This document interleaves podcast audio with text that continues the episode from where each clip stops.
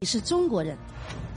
我们到国外去唱歌，就要唱中国话，让他们来听懂我们中国语言。向来自视命比天高的尚雯婕，终于因耍小聪明被李谷一怼得面如死灰。在一档宣扬传统文化的音乐节目中，尚雯婕与非遗文化鱼骨道琴传承人共同完成名段《耀荆州》。谁料她一意孤行，将法语融合其中，甚至将曲目改名为《夜之缪斯》，而后颇为得意，告诉大家在歌词中添加了许多哲学的东西。如此崇洋媚外，惹得李谷一暴怒，毫不客气的回怼：“中国人就要唱中国话。”吃瘪的尚雯婕只能连连点头，可眼神中的不服呼之欲出。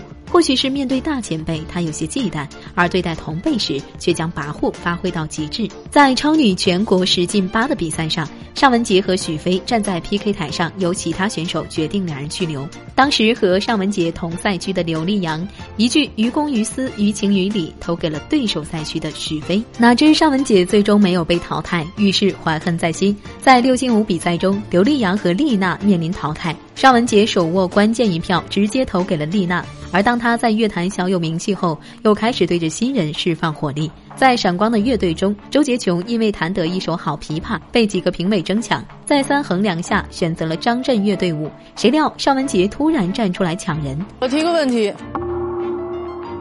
已经组队成功的能抢吗？已经成功组队的周杰琼既不想得罪张震岳，又怕驳了尚雯婕面子，在一阵嘶吼和跪地求饶后，还是怯怯地保持原状。旁边的尚雯婕立马露出鄙夷表情。很快，在第二轮抢人大战过后，周杰琼落单，向尚雯婕寻求帮助。小心眼的尚雯婕立马不满，当场重提周杰琼曾拒绝自己，随后立马扭过头和剩下两人有说有笑。就连面对当红炸子鸡张艺兴，他也是说翻脸就翻脸。彼时，张艺兴作为主理人，需要在两个参赛队伍中选一个晋级，他选择了自己欣赏的一组，间接使得尚雯婕喜欢的队伍被淘汰。当听到结果时，他瞬间黑脸离席。我不可能再坐在我的那个位置上，拍着手笑眯眯的。去认可这个结果。只留可怜的张艺兴站在台上，陷入自我怀疑。谭维维仅用一首歌就撕开了超女假和睦的遮羞布。左边，陪他嬉皮笑脸，他样样都不如我。零六年超女比赛夺冠热门谭维维信心十足，仗着自己赛前就在维也纳金色大厅演唱，认为冠军对她来说简直手到擒来。但她低估了电视机前的观众对草根出身频频卖惨的尚雯婕的共情，因此尽管谭维维凭实力站稳脚跟，却还是被尚雯婕截胡，痛失冠军宝座。心高气傲的谭维维受不了这窝囊气，在比赛结束三年后发布了歌曲《谭某某》。偏偏尚雯婕还要再添把火，在《蒙面唱将》里翻唱这首歌，把他样样不如我改为我样样不如他，两人的心胸可见一斑。我站在鸭群右边，他陪我嬉皮笑脸，我样样都不如他。矛盾已经被摆在台面上，可尚雯婕仍执着于炒作姐妹情。二零二零年零六届超女在王牌对王牌重聚，尚雯婕非常配合的掩面大哭。本以为是一出姐妹情深的戏码，结果重逢舞台瞬间成角斗场，空气中都弥漫着火药味。因为其实我们有剧。但是，只是我们总是没有你。听到此话，尚雯婕只能用傻笑来掩饰难堪，却没想到一旁的许飞紧随其后。我微博私信你过，你从来不回复。节目一播出，人微言轻的许飞就被喷成筛子，逼得他直接在微博上放话，自己和尚雯婕根本没什么交情，如果不是为了劳务费，他才懒得去。其实两人恩怨由来已久。二零零七年，尚雯婕要求与李宇春同薪同酬，遭拒后解约的新闻闹得沸沸扬扬。田余副总王珂公开吐槽称，尚雯婕想要年薪千万，如果达不到，公司需要自己掏钱填坑。而此事发生两个月前，公司还帮他谈下国际大牌合作，结果尚雯婕又因李宇春报价比自己高而拒绝。董事长王鹏看不过去，称尚雯婕签约后经常人间蒸发。潮女巡回演唱会南京站，还是王鹏亲自找到尚雯婕才拉去现场。两位老总的控诉将他推上风口浪尖，双方互不相让，展开拉锯战，谁都不想招惹烫手山芋。谁曾想，当记者问许飞对此事的看法时，他语出惊人的表示：“每天打官司的人哪有时间做音乐？”此话一出，在内涵谁一看便知，两人也就此结下梁子。最终，尚雯婕花七百万得以赎身，也正因为这件事，让她看到了资本的力量。于是，从那时起，尚雯婕剑走偏锋，一边找圈内好友借钱，一边用各种猎奇的妆造吸引眼球。在尚雯婕乐此不疲，靠恐怖妆造登上热搜后，圈内朋友也被他接了个遍。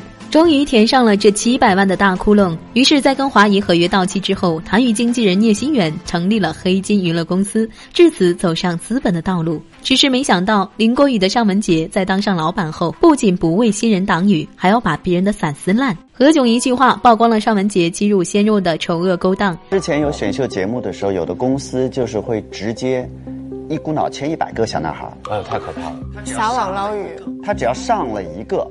就有可能成为下一个周正南，这一百个就不白签，剩下的九十九个就慢慢耗耗到你跟我解约，最后赚的就是你解约的钱。尚雯婕可以捧红华晨宇和蔡徐坤，也可以让自己旗下艺人从此销声匿迹。曾经，他将一个十九岁的女孩推给资本。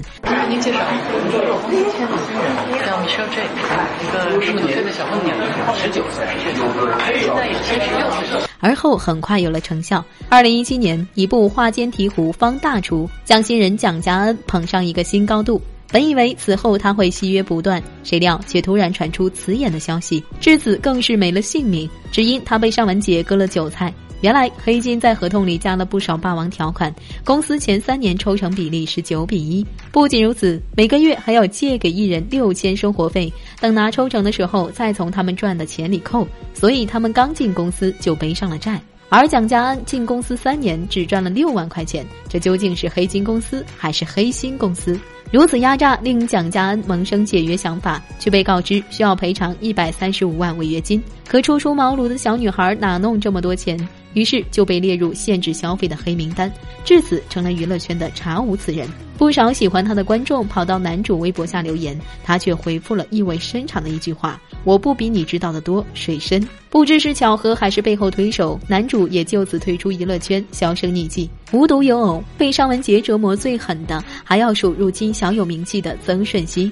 二零一四年，曾舜晞参加选秀，被尚雯婕看中，签约黑金。没曾想，却是他星途惨淡的开始。进入公司后，他不仅得不到重用，还惨遭无视。为换取试镜机会，不惜吃尚雯婕剩下的西瓜讨好对方。隔着屏幕都能感受到他的屈辱。然而，不论他怎么努力，在帮公司赚了三千万的前提下，还是因为霸王条款倒贴上百万，曾舜晞忍无可忍，选择与公司解约。二零二零年七月，双方对簿公堂。黑金以违反经济合约、损害公司名誉为由，要求其赔偿天价违约金，更甚至冻结了曾舜晞名下六百万存款。好在二零二一年，双方解约官司最终宣判，曾舜晞顺利抽身，黑金还要支付他一千五百万分成。如此结果可谓是大快人心。前有蒋家恩、曾舜晞，后有演员侯明昊，宁愿赔钱也要跑路，可见尚雯婕周扒皮的秉性。因为自己淋过雨，所以就要撕烂别人的伞，这番操作实在令人诟病。事情发展到如此地步，尚雯婕粉丝依然死鸭子嘴硬，将锅甩给前合伙人聂心远身上。不得不奉劝姐姐一句：逃离苦海就好好做音乐，整天打官司的人哪有时间做音乐呢？